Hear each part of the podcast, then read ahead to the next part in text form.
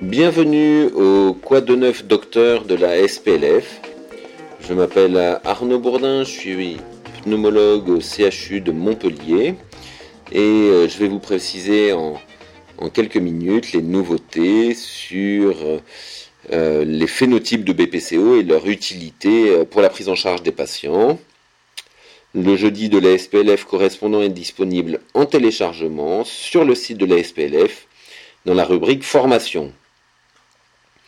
En résumé, euh, ce que l'on peut dire sur le sujet est que pendant longtemps, on a mis en évidence l'hétérogénéité clinique, fonctionnelle, anatomique, microbiologique, euh, etc. de la maladie. Mais euh, pour l'instant, tous ces traits étaient relativement descriptifs et la prise en charge de la BPCO était relativement stéréotypée et homogène malgré ces différences.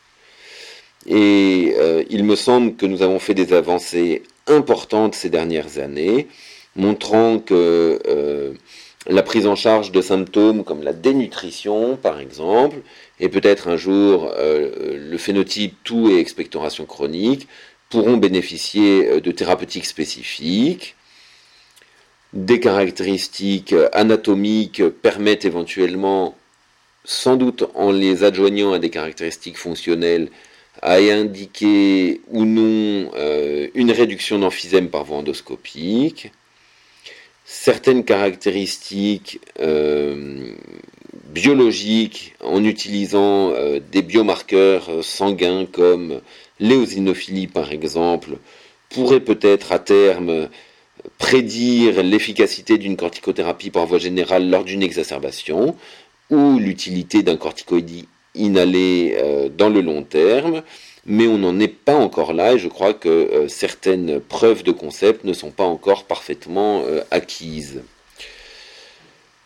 On sait par ailleurs que certaines comorbidités addictions peuvent bénéficier de prise en charge spécifique. En résumé, aujourd'hui, on est capable à travers euh, l'identification de certains traits phénotypiques, euh, d'identifier des motifs de prise en charge spécifiques et qui ne soient pas les mêmes pour tous.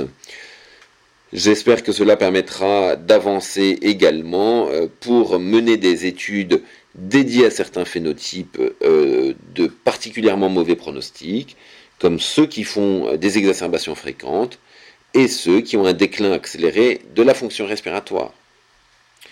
En conclusion, il faut retenir qu'en 2017, les recommandations françaises pour la prise en charge de la BPCO euh, s'attachent à identifier des phénotypes différents pour des prises en charge spécifiques. A très bientôt